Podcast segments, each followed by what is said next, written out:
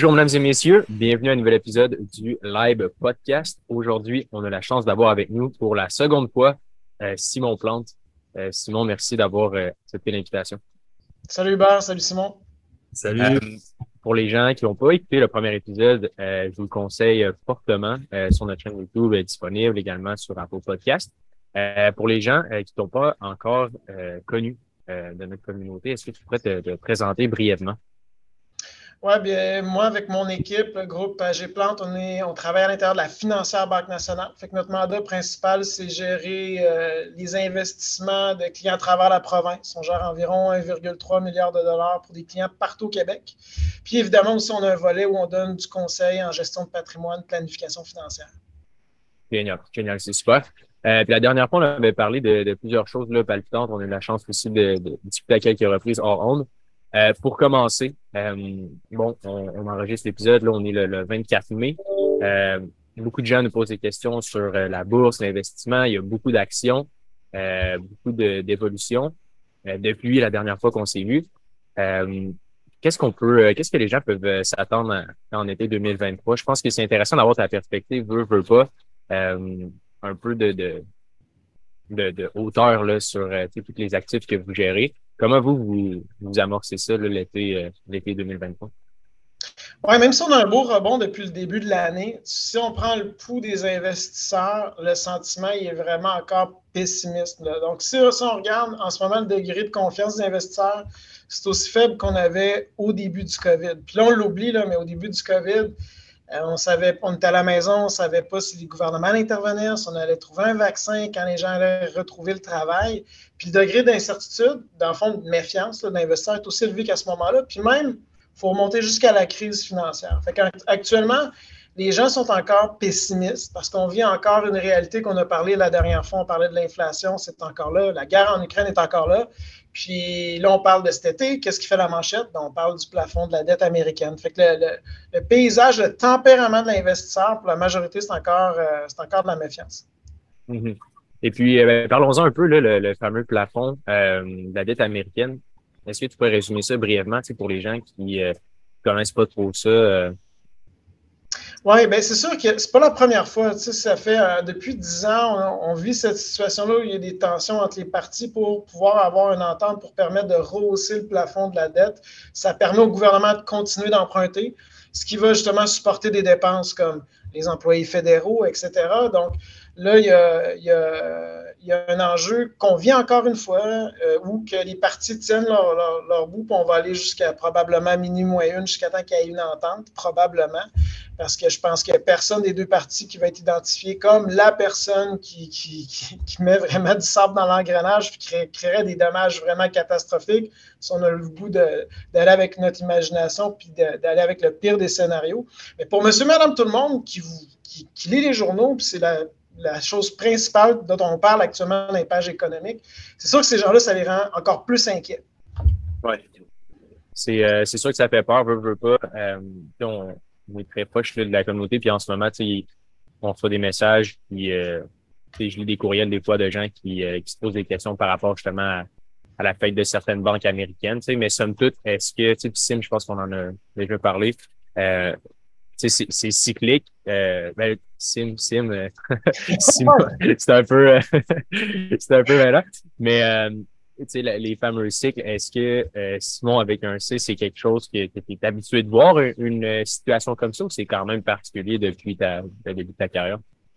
Non, il y a eu d'autres moments où, ce genre de négociation-là été encore plus, à mon avis, inquiétant. Puis moi, ce que je rappelle aux gens, puis je leur donne tout le temps euh, l'idée, c'est quand on parle de la bourse, le monde souvent spécialise à étudier pas les entreprises dans lesquelles ils investissent ou d'étudier le marché en général, spécialise à étudier l'actualité. Puis là, sont tout le temps en mode réaction par rapport à ça. Puis je donne un exemple, mais tu sais, si, exemple, euh, Simon Pubert, vous vouliez acheter une, entreprise demain matin, disons un, restaurant qui n'est pas loin de chez vous, quand vous allez faire tout votre processus pour, pour voir si c'est un investissement intéressant, le plafond de la dette américaine ou des, sujets macroéconomiques, ça va être probablement en bas de votre liste si c'est sur la liste tout court. Vous allez regarder plus écoute, c'est quoi l'équipe de direction qui est là, les cuisiniers, c'est quoi la nourriture, on est-tu dans une belle artère, euh, c'est quoi la réputation, y a-tu de l'achalandage?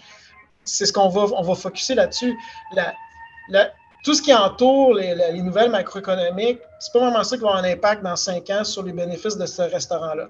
Quand on, quand on place en valeur mobilière en bourse, on achète des parts d'entreprise. C'est beaucoup plus important de dire L'entreprise, d'après moi, son secteur d'activité va, être situé dans cinq ans? Ça va être quoi les marges de profit? C'est quoi le talent de l'équipe de direction? C'est quoi leur. Qu'est-ce qui fait que cette entreprise-là est distincte par rapport aux compétiteurs? Puis même chose, la bourse, si on regarde comment elle fluctue, si on étudie les marchés, comment elle fluctue historiquement dans des périodes d'incertitude, ben, je pense que c'est plus de canaliser notre énergie au bon endroit euh, que de focuser sur spéculer sur comment le marché va peut-être réagir par rapport à la prochaine nouvelle. Puis, moi, je dis au monde, si on n'a pas appris depuis trois ans ça, je ne sais pas qu'est-ce que ça nous prend parce que, écoute, qui au 1er janvier 2020 avait prédit l'amplitude de la, crise qu'on a eue euh, sanitaire qui était causée par le COVID? Euh, quand la, chute, la bourse a chuté, on n'aurait jamais imaginé le rebond. Au 1er janvier 2022, on n'aurait pas imaginé la crise en Ukraine. Puis malgré tout ça, cette année, tu vois, il y a, entre autres, l'indice du Nasdaq est en hausse d'à peu près 17% euh, On ne peut pas le deviner à direction du marché en fonction de ce qui fait les manchettes. Mm-hmm. Non, c'est fascinant. Puis je pense que c'est. Euh, pas. Euh, c'est. tellement intemporel. il y a tellement d'imprévus et de choses qu'on peut juste pas planifier. C'est fascinant. On l'a vécu dans les dernières années, comme tu l'as dit. C'est un univers qui est. Parce que hier, on avait fait un, un webinaire justement, puis les gens disaient euh, c'est quand le bon moment de timer, par exemple, de faire du DCA ou des trucs comme ça. Puis là, Sim, Sim, il avait une super bonne réponse qui disait que c'est impossible, puis il montrait le graphique. Quand, quand lui il achetait, puis c'est juste sporadiquement à chaque semaine, peu importe, nouvelle. Right? c'est quand même. Non, puis il y a une étude qui avait, que dans, un webinaire qu'on avait fait en ligne, nous autres, notre équipe aussi, on, on montrait que si quelqu'un avait 1000 dollars à investir, on va dire depuis 10 ans, puis l'investir dans un portefeuille équilibré, euh, qui, a du revenu fixe, des actions canadiennes, internationales, américaines. Puis là, disons, tu divises ton 1000 en 12 dépôts, une fois par mois, à peu près 80 par mois, 80 par mois. Tu fais ça pendant 10 ans. Euh, avec cet indice-là de référence, ton rendement était à peu près de 6,2% par année environ.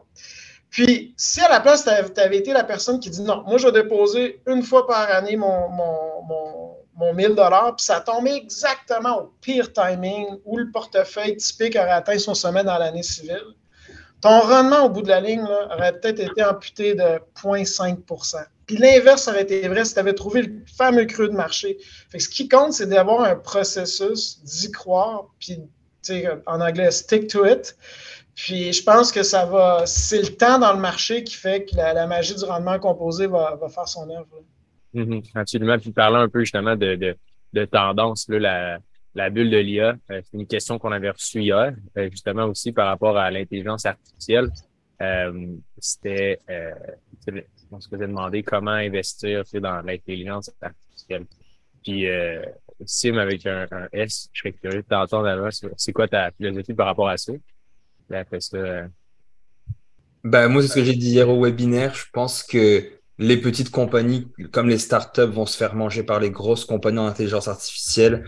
Puis le gros problème qu'on voit, tu nous, avec nos pages euh, Instagram, etc., c'est que les questions qui viennent, c'est hey, as-tu, connais-tu un FNB sur l'intelligence artificielle? As-tu un nouveau truc? Puis les gens vont un peu toujours se pitcher sur la nouvelle affaire, la nouvelle technologie ou le nouveau, euh, la nouvelle bébelle qui va sortir. Puis euh, je disais, j'en ai parlé d'ailleurs au webinaire, je pense que c'est Fidelity qui avait fait l'étude ou Vanguard, un des deux, et il disait que les gens qui modifiaient leur portefeuille pour essayer de trouver les, les, nouveaux, les nouvelles tendances, ben, ils faisaient habituellement 2,5 fois moins que ceux qui faisaient, comme tu as dit, stick to it, qui gardaient leurs investissements. Puis moi, je pense que le Nasdaq pourrait être une belle alternative plutôt que de chercher qui, quelle compagnie technologique va exploser. Moi, personnellement, je je stickerais sur euh, le Nasdaq, en tout cas pour euh, vu que c'est une compagnie sur deux en techno. Euh, puis ça, c'est mon take par rapport à l'intelligence artificielle. Je pense que ça va exploser. Après, on le sait pas. Puis je sais pas d'ailleurs, Simon, j'avais une question pour toi. Si tu avais lu, lu le livre de Michel Villa qui s'appelle pile et face sur les émotions de la bourse. Tu, je sais pas si tu l'as lu. Ben, je, je, connais Michel, mais malheureusement, j'ai pas eu l'occasion de lire son livre. Bon, bah, il, y a une, il parle d'une, étude de CXO Advisory Group qui analyse les prédictions des euh, gourous financiers, qu'on entend partout, qui vont, euh, puis qui se plantent à 48%. Euh, ils ont raison, en fait, à 48% du temps qu'ils disent des choses. Puis je lisais autre chose aussi sur les toutes les grosses banques qui disent ah moi je pense que cette année le S&P 500 va finir à tel point puis qui sont habituellement dans le champ mais de beaucoup qu'il y en a qui c'est tous les gros groupes donc moi c'est ça j'essaye plus de de timer le marché ou j'essaie pas de prédire. Je me dis, j'achète, j'ai de l'argent qui tombe, que ce soit un mercredi ou un lundi ou un jeudi, j'achète sur le marché.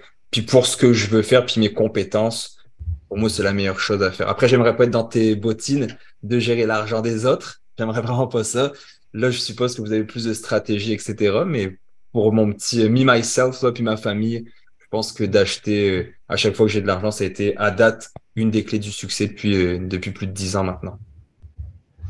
Non, puis pour enchérir par rapport euh, justement à ce que tu mentionnes, les, prédictions de marché, je suis d'accord avec toi parce que le meilleur stratège, lorsqu'il fait une cible où, disons, le S&P 500 devrait être au 31 décembre, disons, de 2023, il va prendre toute l'information qu'on a cumulée dans l'histoire jusqu'à aujourd'hui, puis il prend les nouvelles actuelles, il se fait une belle thèse qui est hyper logique avec une cible, mais qu'est-ce qu'il ignore dans son calcul? C'est tous les futurs éléments improbables, probables. On sait la bourse, la bourse est hyper sensible à ces nouvelles-là, de ce qui va se passer entre aujourd'hui et le 31 décembre. c'est sûr qu'il va y avoir des choses qui vont arriver. C'est sûr que ta cible va être en mouvement. Donc, à la place, c'est mieux de focuser sur ce que tu contrôles. Comme tu as dit, euh, automatiquement épargner de l'argent, un pourcentage par rapport à ton salaire, ça va être déjà un gros morceau qui va t'amener vers l'indépendance financière dans un véhicule de placement qui va te donner une performance raisonnable. Par exemple, un fonds indiciel, je pense que ça va faire un, FNB, excuse-moi, va donner un bon résultat. Puis si je ramène sur des thématiques, nous, notre côté, notre équipe, c'est sûr que ce qu'on fait, c'est un peu comme la base que vous décrivez. On fait une stratégie de répartition d'actifs qui est logique sur des besoins de liquidité, euh, le moment où on est dans notre vie. Après, on va, s'exposer au grand marché, mais on va avoir des déviations sur des grandes thématiques qu'on pense qui vont être porteuses sur 5 à 10 ans. Le fait d'être patient, ça, c'est notre avantage concurrentiel. Aujourd'hui, le monde détient des titres environ 7 mois. Euh, puis, tu sais, Warren Buffett et Charlie Munger de, Berkshire Hathaway disent toujours la bourse, c'est une manière d'enrichir, d'amener de l'argent de l'impatient vers le patient. Parce que faut donner du temps. Quand tu achètes une entreprise privée, euh, demain matin, je parle de mon resto, tu t'attends pas en sept mois que l'entreprise complètement ait ouvert euh, d'autres branches, d'autres succursales dans d'autres régions? Tu, te dis, ben là, il faut changer la culture d'entreprise, il faut remettre de la technologie. Ça prend du temps. Ben, avec une entreprise privée, c'est la même chose.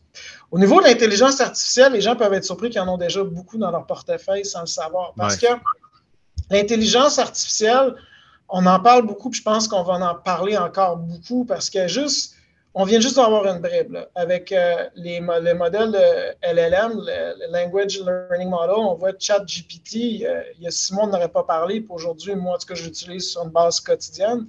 Puis on voit le pouvoir de ça, ce que, ça, peut, ce que ça peut avoir. Puis, on n'a pas encore, en ce moment, il y a plein de grandes compagnies technologiques qui, qui travaillent en recherche et développement. Puis comme avec ChatGPT puis OpenAI, on peut avoir des surprises comme ça, de nouvelles technologies qui vont changer notre quotidien. Que ce soit dans, les ordinateurs quantiques, que ce soit avec d'autres modèles euh, de AI.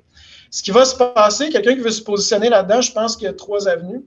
Soit qu'il va chercher un pure play de AI. Puis là, je dis qu'il faut vraiment être prudent parce que le meilleur exemple euh, que je donne, c'est euh, quand on a vu Netscape arriver en, bourse avec les engins de recherche, euh, qui aurait parié sur Google? Entre-temps, tu avais eu Ask Jeeves, tu avais AltaVista, tu avais Yahoo.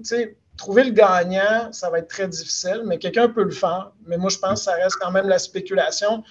Vous et moi, on est en dehors de notre cercle de compétences. On n'a pas, de, pas des doctorats en ingénierie informatique.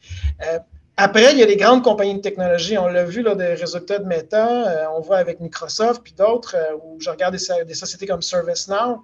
Il y a des compagnies qui vont vraiment intégrer du generative AI pour vraiment optimiser leur infrastructure actuelle. Fait qu'on est déjà exposé là.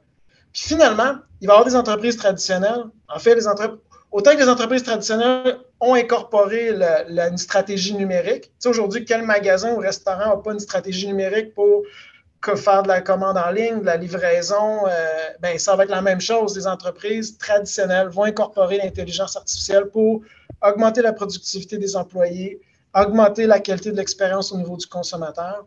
Euh, donc, je pense qu'avec le temps, on va être beaucoup plus exposé à l'intelligence artificielle, même avec notre stratégie actuelle.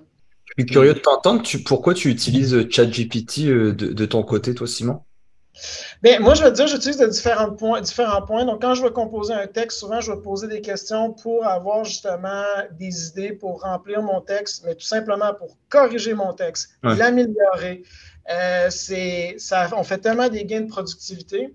Puis, je, dois t'avouer que j'utilise beaucoup quand je fais de la recherche sur un titre. Souvent, on va dans un nouveau secteur, puis j'avais toujours le réflexe d'aller sur Google pour avoir un, peu une idée sur l'industrie. Bien, aujourd'hui, je vais pouvoir, je, questionne aussi ChatGPT pour avoir vraiment un coup d'œil. Je ne pense pas qu'on a encore une expertise granulaire qui est, très, qui est encore poussée. Le modèle s'améliore constamment, mais euh, c'est vraiment, euh, il y a vraiment des gains de productivité euh, à ce niveau-là de, de, notre côté. Ouais, c'est quand même fascinant quand on y pense parce que, tu sais, avant, on pensait à un, clic, mais au lieu de juste poser la question, il va aller vraiment chercher toutes les pages les plus pertinentes, synthétiser tout ça, le livrer. C'est quand même, c'est quand même cool en termes d'augmentation de, productivité. Euh, tu as parlé brièvement là, des, justement quand tu fais des recherches de nouveaux secteurs et, tout. Euh, lesquels en ce moment euh, attirent ton attention en termes de si on y va mettons plus par euh, secteur? Oui, si on regarde, tu sais, quand je parle, on étudie l'actualité, je ne dis pas de l'ignorer, mais je ne dis pas de réagir pour toujours positionner le portefeuille parce qu'on va être tout le temps en retard par rapport à ça. Mais par contre, l'actualité, c'est important, entre autres, pour, voir ce qui se passe aujourd'hui et qu'est-ce qui va être influencé. tu me demandes des, des, facteurs qui m'ont amené à, me positionner pour l'avenir. Euh, je donne un exemple. La guerre en Ukraine, c'est significatif, les conséquences que ça va avoir à long terme. Je vais donner un exemple, c'est la sécurité alimentaire. Euh, si, euh, il y avait un article ce matin dans le Financial Times encore qui mentionnait à quel point il y a de l'inflation alimentaire en Europe, c'est incroyable. Donc, si on est un pays européen, puis le reste du monde a appris de l'expérience de ce qui se passe, parce que le, garde-manger à un certain degré pour les Européens, c'est en Ukraine, mais mm-hmm. comment je peux assurer en tant que nation ou en tant qu'entreprise agroalimentaire euh, une capacité d'avoir accès à, avoir, euh, des ressources. Est-ce que je peux diversifier mes ressources? Puis, est-ce que l'industrie agricole, peut se professionnaliser davantage pour être encore plus productif? Donc, il y a une grande, thématique, je pense, de, sécurité alimentaire qui va être là. Une autre thématique, c'est la sécurité énergétique qui est encore, encore exposée avec ce qui se passe en Ukraine.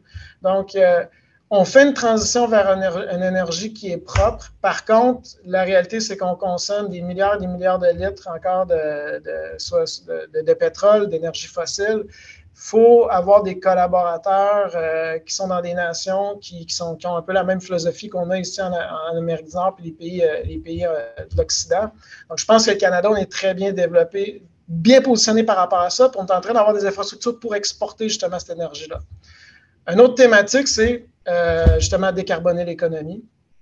C'est euh, cette volonté-là. Il y a trois gros budgets aux États-Unis qui ont été déployés, euh, des projets de loi, puis il y a des enveloppes d'environ 400 milliards pour justement, entre autres, favoriser la décarbonisation de l'économie. Puis ça, ça se déploie sur des stratégies d'énergie verte, que ce soit de l'hydrogène, mais aussi des entreprises de, exemple, camionnage qui veulent réduire leur propre empreinte carbonique. Ça va affecter plein de secteurs. Puis ça, c'est des secteurs où le marché total adressable, il est énorme. Puis euh, peut-être un dernier qui me vient à l'esprit, encore causé par, euh, entre autres, la guerre en Ukraine, les tensions que les Américains ont avec la Chine, puis aussi ce que le COVID a créé, c'est un enjeu de chaîne d'approvisionnement. Donc, tout fabriquer uniquement dans un pays comme la Chine, est-ce que c'est une bonne idée? Peut-être pas. Peut-être c'est mieux d'avoir plusieurs manufactures distribuées un peu partout dans le monde pour assurer qu'on a moins de friction dans la chaîne d'approvisionnement. Là, on voit un gros phénomène de onshoring, ramener de la fabrication. derrière ça, il va y avoir des gros projets de construction. Il y a déjà huit gros projets de semi-conducteurs qui ont été annoncés aux États-Unis il manque de main-d'œuvre, il y a de l'automatisation. moi, personnellement, quand je vois les nouvelles actuellement, puis moi, on parle du plafond de la dette, de l'autre côté, ça reste qu'il y a des capitaux qui migrent massivement juste sur cette poignée de thématiques-là que je mentionne. je pense qu'on est capable de se positionner. Puis si on est patient, sur 5 à 10 ans, euh, on va voir justement, euh, je pense, une belle. Euh, des capitaux migrer dans ces secteurs-là, des entreprises qui vont augmenter le chiffre d'affaires. Ce qui, amène un titre à progresser là, sur 10 ans, 70% de la progression va être liée à l'augmentation de son chiffre d'affaires. On veut des entreprises, les investisseurs récompensent des entreprises qui ont une croissance des ventes c'est quand même euh, fascinant de voir, euh, c'est vrai, l'impact un peu euh, macroéconomique, parce que, tu sais, il y a l'Ukraine, mais il y a aussi, c'est ça, la Chine, qui en plus de ça, l'espèce de indépendantisme qu'on est en train de voir. on, parle un peu de démondialisation aussi. J'imagine que c'est dans ce thème-là où c'est justement l'Amérique du Nord ben, va avoir de plus en plus de, de développement d'affaires. C'est quand même, je n'avais pas pensé, mais ultimement, c'est vrai que tous ces facteurs-là force justement une migration des capitaux. C'est quand même c'est quand même fascinant. Oui, puis tu sais, si on donne un comparable de grandes thématiques, je te dirais, les dix dernières années, c'était quoi? C'était la numérisation du commerce. On a vu euh, des nouveaux modèles d'affaires de réseaux sociaux, numérisation du commerce pour le consommateur, business to business. Ça va rester pertinent. Mais je veux dire, le passé, c'est pas, euh, c'est toujours des thématiques. Tu sais, moi, ça fait 20 ans, je fais bientôt 20 ans que je suis dans le domaine. Euh, je me rappelle, moi, en 2004, la thématique, on disait c'était peak oil. Il n'y a plus assez de pétrole. Là, euh, écoute, on remonte en 2020, le pétrole il était négatif. Euh, c'est toujours des thématiques. Fait que l'idée, c'est pas d'aller d'essayer de deviner c'est quoi les prochaines thématiques, mais on est capable en temps réel de regarder où les capitaux migrent, c'est quoi les priorités des acteurs mondiaux, des entreprises, des priorités du consommateur. Puis c'est de trouver qui va tirer son épingle du jeu là-dedans. Hmm. Intéressant. Euh, il y avait aussi euh, un sujet que je trouve intéressant qu'on voulait aborder, justement, la prochaine décennie, qui, qui, dans le fond, qui ne serait pas nécessairement celle de la gestion indicielle. Je serais curieux de t'entendre à ce niveau-là. Oui, bien, le point, le commentaire qu'on peut parler de ça, c'est pas l'idée, c'est pas de dire gestion active ou gestion indicielle. Ça peut être les deux. Puis aussi, il y a son tempérament d'investisseur qu'il faut reconnaître. Puis euh, au dernier podcast, avec vous, j'en parlais, je disais c'est rare que tu vois des disputes entre investisseurs immobiliers qui disent euh, c'est qui c'est quoi la bonne manière de faire de l'argent en immobilier? Il y en a qui font euh, ils vont ils vont faire ils vont acheter des maisons, les rénover, les revendre, d'autres font du multilogement, d'autres font du ils vont acheter des terrains, ils vont les délotir. Il y a plein de manières. Puis en bourse, c'est la même chose. Il faut trouver c'est quoi mon X, c'est, dans quoi je suis à l'aise. Au niveau de la gestion indicielle, je dis aux gens, il faut être un petit peu prudent par contre. Puis là, je m'explique, c'est que quand on lit la documentation, puis il y, a, des, excellents livres, puis j'y crois à la gestion indicielle, puis ça va rester, mais il faut nuancer parce que souvent, les gestions indicielles, le référent qu'on va donner, c'est le S&P 500 depuis 10 ans. Donc, quelqu'un dit, si tu avais investi dans le S&P 500, ton rendement aurait été entre 10 à 14% dépendant de ton échantillon de temps. Donc, évidemment, tu aurais fait mieux que bien des gestionnaires euh, actifs. C'est vrai, c'est un fait. Le point que je mentionne là-dedans, c'est deux choses que je vais mentionner. Un, c'est que c'est un peu un biais de sélection parce que si on regarde d'autres indices comme les indices internationaux en Europe, les indices canadiens, on est loin d'avoir eu une performance similaire. La performance est autour de 6, 5,5, 6% par année. Donc, il faut faire attention que c'était très spécifique à un pays, une région géographique, les États-Unis. L'autre point aussi, si on remonte à 2013, euh, ça a été l'émergence des sociétés des grandes technologies. Donc, si on, prend six compagnies, Netflix, Amazon, Apple, Microsoft, Facebook et Apple, ces six compagnies-là réunies ensemble, il y a 10 ans exactement, c'était à peu près 5% de l'indice. Mais elles, elles ont augmenté de 500% depuis 10 ans. Puis aujourd'hui, ils ont 25 du, du, poids dans l'indice. C'est arrivé une seule fois dans l'histoire du S&P 500, un phénomène comme ça. C'était dans les années 60 où il y avait une époque, ça s'appelait les Nifty 50. C'était des conglomérats qui étaient des acquéreurs en série. Puis on a vu cinq joueurs devenir, passer de 5% de composants de l'indice à 25 mais, aujourd'hui, si on ramène ça dans les, dernières années, si j'avais tassé ces six compagnies-là de l'indice, puis je dis, hey, le S&P 500, les 494 autres compagnies, ça a été quoi le rendement de ces, compagnies-là sous-jacentes? Ben, la performance a été similaire au TSX, environ 5,5% de rendement par année. Grosso modo, le point, c'est que si tu n'étais pas dans un de ces six grandes compagnies de technologie-là, ou plus, tu as manqué le bateau. Fait c'est pour ça qu'un gestionnaire actif qui fait des choix à la carte, puis un carré de sable de 500 sociétés, ça se peut qu'il ait raté ces six grosses compagnies-là. Là, c'est sûr, lorsqu'il se compare, il sous-performe. Puis là, on dit, ben, tu vois, si tu avais acheté l'indice, tu aurais été sûr d'y participer. Là, la question, c'est qu'aujourd'hui, c'est que ces six mastodontes-là, là, puis on regarde vers l'avenir, est-ce qu'ils vont avoir la même progression? C'est une question à se poser. Puis s'ils font du surplace, c'est savoir un poids sur l'indice. Donc, ce que je dis aux gens, c'est qu'on fonctionne en probabilité. Fait qu'il faut se dire que c'est quoi les probabilités qu'une poignée de titres, que ce soit d'autres compagnies, euh, que cinq compagnies amènent à peu près plus de 50% de la performance sur un indice, c'est peut-être faible. C'est pas zéro non plus. Donc, en tant qu'investisseur, si, je si en ce moment, je fais mon plan de match, je suis un jeune investisseur comme vous autres, puis je m'enligne sur les 10 prochaines années, moi, j'aurais un biais sur une approche qui est mixte. Je ne dis pas complètement de passer la gestion indicielle, mais j'inclurai aussi la gestion euh, parce qu'il faut admettre que quand on donne euh, les avantages de la stratégie indicielle, c'est soit on va nicher sur un pays géographique puis des circonstances historiques exceptionnelles. Mhm, mhm. Mais en ayant un portfolio euh, d'indices bien diversifié, en un sens, en étant exposé au Canada et aux États-Unis, est-ce que justement cette approche diversifiée-là fait en sorte que on n'a pas besoin d'avoir une gestion active essentiellement? Parce que on peut aller par secteur, par exemple, le secteur énergétique nord-américain. On peut aller chercher un indice dans, à ce niveau-là. Oui, bien, c'est une bonne question. Puis quand on parle de la stratégie indicielle, on peut y aller avec une, diversification géographique, puis après sectorielle. Plus qu'on ajoute des, euh, critères, plus qu'on va complexifier, puis nos rendements vont venir similaires à une gestion active à acheter des titres individuels. Mais tu sais, comme tu mentionnes, si quelqu'un avait une stratégie depuis 10 ans où il a misé, exemple, un tiers au Canada, un tiers aux États-Unis, un tiers à l'international, puis ça fait que son rendement global il est moins, il est moins bon que, le S&P 500, je ne pense pas que je serais dans le regret d'avoir établi une telle stratégie parce que ça reste que ça reste, ça reste très raisonnable. C'est facile, avec du recul, de voir ce qu'on aurait pu faire, mais il y, a tellement, il y aurait tellement eu d'autres possibilités. Donc, je regarde l'avenir, la même stratégie peut être adoptée. Quelqu'un peut faire une diversification géographique. Par contre, euh, moi, mon, point, c'est quand on fait un rendement historique, si on fait juste prendre l'indice qui a plus performé, puis on le sélectionne comme référent pour comparer des stratégies euh, actives par rapport à, une gestion passive, je pense qu'on on corrompt un peu notre, processus de sélection. Par contre, si on compare notre gestion active, on devrait la comparer avec une gestion indicielle qui est diversifiée. Donc, c'est encore là sa place pour l'avenir. On peut toucher plusieurs secteurs. Mais ça reste que, est-ce qu'on va avoir la même performance qu'on a eu dans le passé? Ben, peut-être pas. Peut-être la prochaine décennie. Il n'y a pas un indice qui va se démarquer comme le S&P 500 l'a fait dans les, dans les, dans les, dans les, dans les euh, dix dernières années.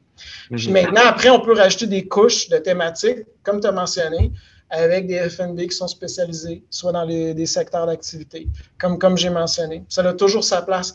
Comme je dis, moi, il n'y a pas une. Dans notre équipe, on a une gestion qui combine une stratégie indicielle puis on a aussi une stratégie où on achète directement des sociétés individuelles. Puis je vais te dire, c'est que ça dépend aussi de ton, ton tempérament d'investisseur. Quand je parle aussi de stratégie de sélection de titres, quelqu'un peut dire Moi, je vais acheter des titres de qualité euh, euh, euh, activement. C'est pas pour battre le marché, c'est pour investir avec, je dirais, un gilet de sauvetage. Je m'explique. Euh, on a des familles, par exemple, qui ont eu euh, des entreprises familiales, qui ont eu beaucoup de succès, puis à un moment donné, ils ont eu une société, une société concurrente, les achètent, ils ont un moment de liquidité, puis ils ont une somme significative à investir. Ces gens-là viennent nous voir, puis sont sur le spectrum du risque, sont, sont une position qui est particulière. Ils se disent, ben moi, d'un côté, je ne veux pas nécessairement être en placement garanti à 100% puis faire des rendements de 3 ou 4% qui sont pleinement imposables. L'autre côté, acheter un indice ou être exposé au marché puis les aléas. Pour ceux qui ont de l'expérience, euh, à un certain moment, exemple, avoir un, FNB indiciel qui suit la bourse de Toronto, c'était avoir un tiers de notre argent dans Nortel. Il y a des gens qui se rappellent encore de cette époque-là, puis ils disent Je ne suis pas prêt à acheter n'importe quoi. Donc, je veux investir en bourse, mais je veux un gilet de sauvetage. Mon gilet de sauvetage, c'est des critères de sélection des compagnies rentables, ratios d'endettement euh, qui, sont, qui sont peu élevés, dans des secteurs relativement matures. Ils donnent des, des revenus de dividendes prévisibles. Ce qui fait qu'on va bâtir pour ces gens-là des fois un portefeuille qui va euh, donner une performance supérieure à ce qu'ils pourraient avoir en revenu fixe. Mais bien souvent, il va sous-performer l'indice parce que dans des périodes d'expansion où il y a de la spéculation, c'est sûr que leur portefeuille est beaucoup plus euh, passif.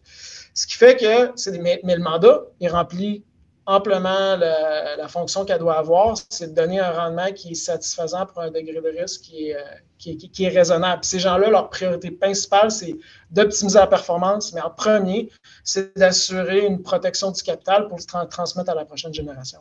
Mm-hmm. Moi, je pense qu'il y a très peu de monde qui devrait avoir 100% de leur argent dans le S&P 500 de toute façon.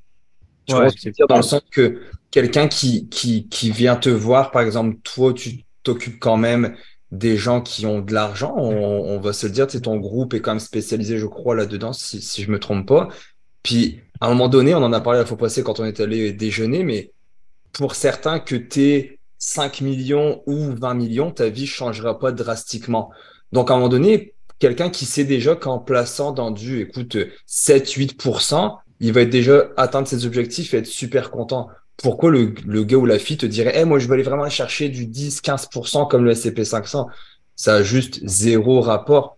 Donc je suis content que tu le dises parce que nous on parle beaucoup du SCP 500, mais je veux pas non plus euh, galvauder un petit peu que le SCP 500, tu devrais te pitcher là-dedans, puis fais juste investir dans le SCP 500, puis garde-le parce que euh, je lisais, là, ben, c'est Fabien Major qui partageait ça, un article de la presse, que les gens gardent en moyenne leur FNB quelques années à peine alors que normalement, tu devrais être censé garder ton FNB le plus longtemps possible, puisqu'on sait que la bourse, l'investissement, c'est du long terme, un peu comme le restaurant, tu disais.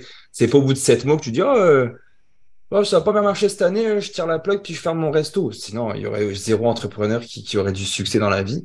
C'est le temps qui va faire euh, que, que ça fonctionne. Et oui, le S&P 500, c'est un bon indice de référence, mais je pense qu'on pourrait regarder aussi le TSX, le CAC 40, le DAX et tous ces indices-là, parce que on est nous aussi coupables de se dire ah oui la bourse ça marche. Regarde le S&P 500 mais c'est les marchés émergents c'est quoi? 4,5% dernièrement. Les marchés internationaux peut-être 6 ou 7% depuis les dix dernières années. Donc il n'y a pas juste le S&P 500 ou le Nasdaq qui fonctionne dans la vie et très peu de personnes devraient être à 100% investies dans le S&P 500.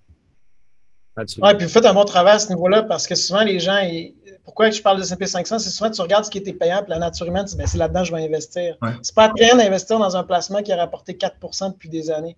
Mais comme tu dis, quelqu'un peut, avec vos, vos coachings, peut être éduqué à bâtir un portefeuille similaire à un fonds de pension, surtout si la personne n'a pas de fonds de pension, bien diversifié. Puis tu as touché un autre point, c'est ce qui détermine ton rendement à long terme, c'est les frais de gestion, où tu es, investi, dans quel produit, on vient d'en parler. Puis finalement, c'est le tempérament, puis la nature humaine, elle ne change pas. Puis c'est là, entre autres, qu'il faut toujours rappeler aux gens d'avoir les bons réflexes malgré toutes les incertitudes qu'on vit au quotidien dans les marchés. Mmh, mmh. c'est clair. J'avais une question concernant les, monopoles, justement, le fait que le S&P 500, bon, 25% c'est les six euh, grandes entreprises technologiques. Est-ce que, tu sais, le, le pouvoir des monopoles, on a vu, bon, euh, Google, euh, Microsoft avec Activision, Blizzard, est-ce que, tu sais, les monopoles vont, vont, vont continuer à exister. Puis, parce qu'une façon de voir les choses, c'est de se dire, tu sais, le S&P 500, pourquoi est-ce qu'il peut rester performant? C'est que justement, ces six grosses entreprises-là continuent d'acquérir les plus petites, puis d'avoir un peu, justement, comme dans les années 50-60.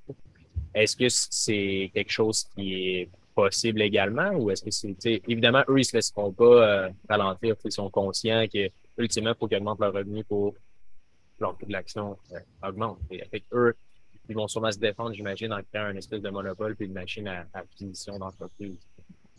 Si on regarde dans l'histoire les, les principales sociétés inscrites au niveau du Dow Jones, les 30 plus grandes compagnies, si on regarde une photo de, des, entreprises qui étaient inscrites en 1980 et aujourd'hui, ce plus les mêmes. Éventuellement, les entreprises à très long terme, ils érodent leur avantage concurrentiel les sociétés actuellement, les grandes compagnies de technologie ont des, ont des positions très solides. Je ne pense pas que ça va se désagréger la veille. Je pense qu'il y a encore une belle position pour l'avenir.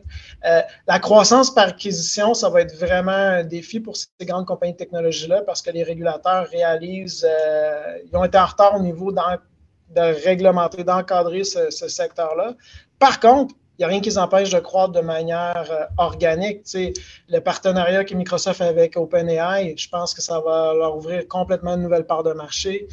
Euh, récemment, euh, Meta il y a eu une fuite au niveau pour divulguer son projet d'intelligence artificielle, ça a l'air phénoménal. Déjà, le monde bâtit des nouveaux modèles d'affaires en utilisant leurs algos, même s'ils n'ont pas les droits d'exploitation, puis ils vont avoir un beau potentiel là. je pense que ces compagnies-là vont être capables vont continuer d'investir massivement pour de manière organique pour se réinventer. Le temps va, le permettre de voir s'ils ils vont être capables de créer des nouvelles lignes d'affaires. Leurs lignes d'affaires actuelles sont encore pertinentes, c'est certain. Mais je pense que ça va être un défi pour, euh, euh, les projets. Imaginez euh, Mark Zuckerberg acheter le futur Instagram. Je pense que ça va être vraiment un défi pour ces entreprises-là. On le voit déjà par les régulateurs autant en Europe qu'en Amérique du Nord. Ils se sont gâtés dans le passé. Là?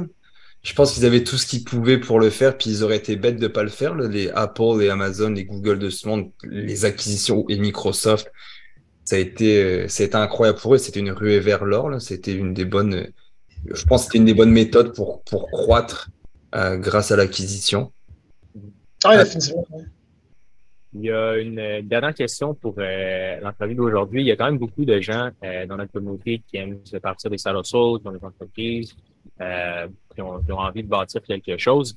Euh, c'est plus une question sur euh, ton vécu, ton parcours. Veux, veux pas, tu as eu un super succès en affaires. pour des gens qui commencent, c'est la fameuse question comment réussir en affaires? qu'est-ce que tu pourrais donner pour, pour ces gens-là? Pour nous. Ouais, ben écoute, moi je pense que si on se lance en affaires, ça prend un degré d'obsession, dans le sens que la vie nous lance tellement de, bruit que je pense que les gens qui ont le plus de talent d'emblée à séparer de l'utile de l'accessoire, savoir c'est quoi les éléments clés dans lesquels je devrais me concentrer. Puis moi, si je me redonnais un conseil, mon parcours, c'est des sillons, on apprend en, affaires, mais euh, le conseil j'aurais dû me donner en premier, c'est de dire non plus souvent savoir vraiment qu'est-ce qui est important que je dois faire. Tu sais, comme moi, je simplifie ma vie aujourd'hui, euh, il y a juste une, il y a une poignée sur une main, je pourrais dire ce qui est important pour. Parce que la définition du succès, c'est, euh, monétaire, mais ça touche beaucoup d'autres, beaucoup d'autres facettes. Ça se résume à une poignée de trucs, puis ça devrait être juste le focus 24 heures à la fois. Puis si tu es capable à chaque jour d'avancer, de t'améliorer d'un cran, bien, à long terme, c'est sûr, ça va, ça va porter fruit. Un autre conseil, moi, que je me donnerais, par exemple, aussi, c'est l'importance de, de, réseauter. Des fois, j'ai euh, tellement focusé sur mon travail, puis tu veux te débrouiller tout seul, que tu oublies à quel point avoir un bon mentorat ou juste tes pairs, puis qui échangent des idées, qui ont un regard différent que toi, ça peut vraiment t'aider sur ta courbe d'apprentissage, puis la rendre beaucoup plus, euh, beaucoup plus euh, accentuée. Fait que, tu sais, moi, si je résume ça, c'est très, très large, là, mais je veux dire, euh, tu peux pas être bon dans tout. À un moment donné, il faut que tu choisisses, que tu de focuser dans, dans un point. C'est c'est pas nécessairement de trouver ta passion. Des fois, c'est l'occasion que l'opportunité de ta vie te présente. Tu saisis celui qui est devant toi. Puis, ce que tu vas apprendre là-dessus, ça va polliniser ta prochaine aventure parce que c'est long, la vie. Puis, euh, vraiment de focuser, de trouver c'est quoi les éléments essentiels euh, qui vont me permettre d'avoir du succès. Puis des fois, là, on oublie, là, mais le succès, on l'envie, c'est souvent des règles tellement de base, mais qui ont si facilement euh, qu'on va oublier. Puis c'est juste marteler ces points-là. Puis l'autre point, c'est un des secrets du bonheur, c'est d'être bien entouré. Ça, c'est certain. Hmm. Merci, euh, merci infiniment sur ces paroles de service. C'était super intéressant de t'avoir. Simon, est-ce que tu avais une autre question pour, pour Simon en, en terminant? Ouais, moi j'avais une question.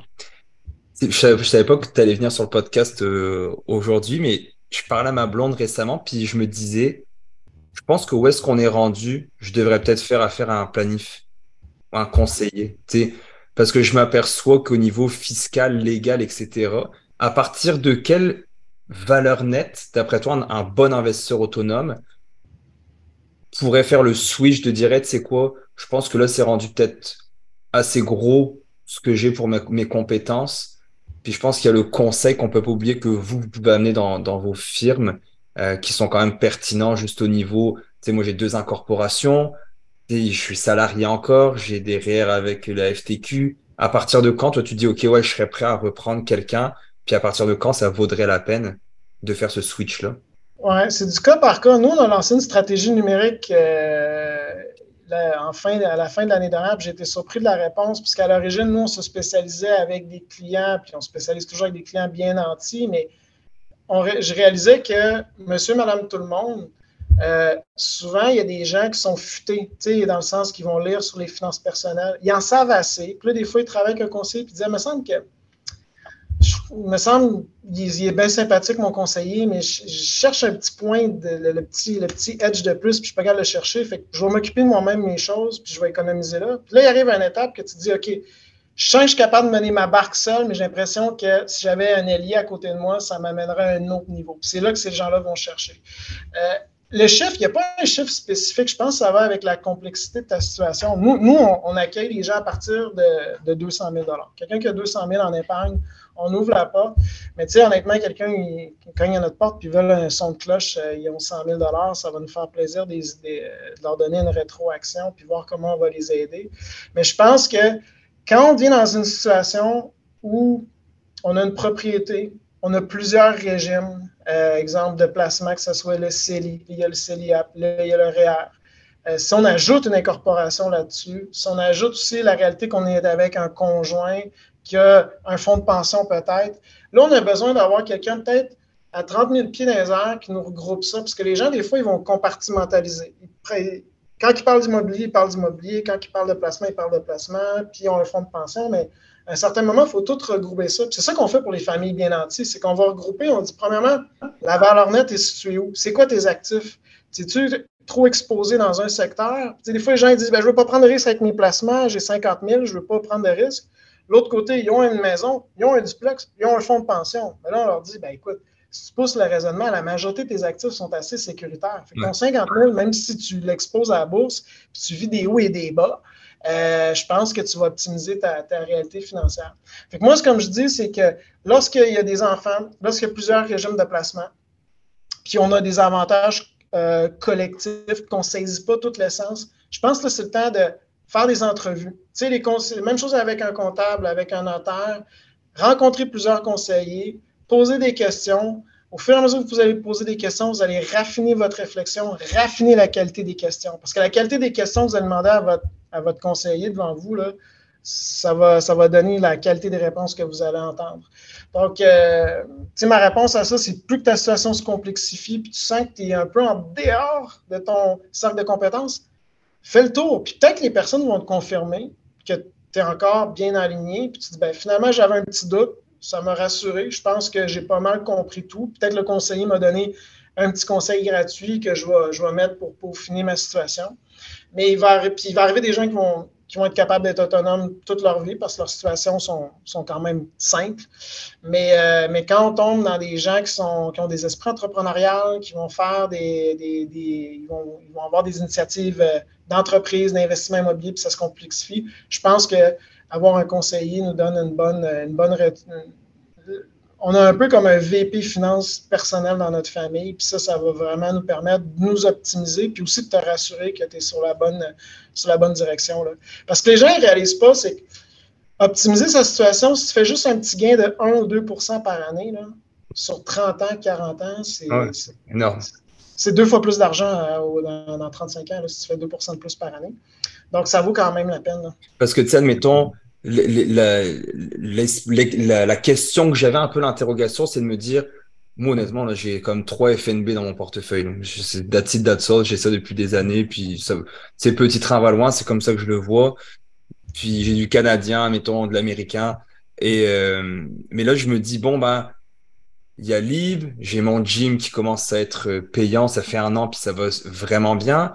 Là, j'ai une bonne équité sur la maison. Est-ce que je devrais investir cette équité? Moi, j'ai j'ai été le chicken euh, absolu. Il y a quelques années, je m'étais dit, tu vois là, moi, la prochaine crise, là, je mets toute ma liquidité de la maison en bourse. Puis la crise est arrivée en 2022. Là. Ben, j'ai pas fait, j'ai pas fait, euh, les babines n'ont pas suivi euh, les bottines, comme on dit. Puis je me dis, est-ce que, est-ce que ça, par contre, quelqu'un comme toi, justement, avec ta firme, avec les conseils, pourrait justement dire, OK, bon, bah, tiens, tu as 500 000 d'équité sur ta maison, on va prendre ce 500 000, on va en placer un 100 000, 200 000, ou ça, c'est pas non plus ce que vous faites? Non, non, c'est exactement, c'est qu'on va pousser la, réflexion. Fait qu'il y a plusieurs volets. Tu exemple, premièrement, côté des bilans, il y, a, deux côtés du bilan. Comme à ce moment, si tu as euh, une personne comme toi, est-ce que tu as des dettes? Est-ce que tu vis des renouvellements hypothécaires avec des hausses de taux d'intérêt? Ben, peut-être oublie le placement puis réduis ton, ton, fardeau de passif actuellement. Au niveau des actifs, est-ce que tu peux bonifier, est-ce que tu, tu, peux faire un effet de levier? Parce qu'une maison, ce n'est pas vraiment un actif productif. C'est pour la qualité de vie. Mais une maison, ça coûte de l'argent euh, pour les taxes, l'entretien. Euh, mais peut-être qu'on peut faire un effet de levier de 20% exemple pour quelqu'un qui a le tempérament, il faut prendre ça en compte, pour des projets d'affaires, pour investir dans les marchés, pour investir en immobilier. ça, je pense qu'il faut avoir quelqu'un qui a, une vue et qui va te proposer les opportunités. L'autre point, c'est que moi, je, pense, je pense à, toi. Tu sais, je sais que tu as une fille, tu as une conjointe, tu commences en patrimoine important. Est-ce que tu as une planification successorale? Tu sais, ça arrive de quoi demain matin? Puis ta fille, elle hérite de tout lorsqu'elle est mineure. Puis elle a 18 ans, puis elle a, accès à tout ce capital-là. Puis euh, il y a un petit chum qui donne une idée de projet de crypto-monnaie. Puis il dit ben écoute, tu me finances, puis moi je fais le projet, puis on split ça 50-50. Euh, je pense que tu vas peut-être mettre des rails pour un peu encadrer ton, ton enfant. Puis aussi, quand ta fille va être plus vieille, elle a besoin d'avoir d'être éduquée financièrement. Peut-être toi, tu vas tu vas donner les meilleurs conseils, mais tu es moins crédible que peut-être quelqu'un d'autre qui, va, qui va donner. Le parent, il sera toujours moins crédible. Ah, je, je le vis aussi avec mes enfants. Le professeur, je ne peux, pas le, je peux pas le challenger. Là. Donc, euh, non, définitivement, tu devrais. Puis, je pense que l'industrie, justement, se professionnalise de ce côté-là pour avoir une vue globale. C'est pour ça que je dis aux gens, quand vous rencontrez un conseiller, là, choisissez pas le premier conseiller qu'on vous présente. C'est pas parce qu'il est à votre succursale ou qu'il était référé par votre euh, membre de votre famille que ça devrait être sine qua non votre premier choix. Interrogez les conseillers. Puis vous allez voir qu'à l'intérieur des milliers de conseillers qu'il y a au, Québec, certains ont des protocoles très clairs, puis ils vont vous éduquer, puis vont vous amener à un autre niveau. Ben, c'est ce partenaire-là qu'on veut choisir. On ne va pas prendre n'importe quel comptable. On ne veut pas être opéré par n'importe quel médecin. On veut, si on a un litige, on va choisir notre, avocat. C'est la même chose du côté de la, gestion de patrimoine. Hmm. absolument, absolument. Merci euh, infiniment euh, d'être venu euh, sur le podcast. C'était super plaisant de t'avoir. Pour les gens qui ont des questions et qui veulent en savoir plus sur ce que tu fais, on va mettre les liens dans les notes de l'épisode.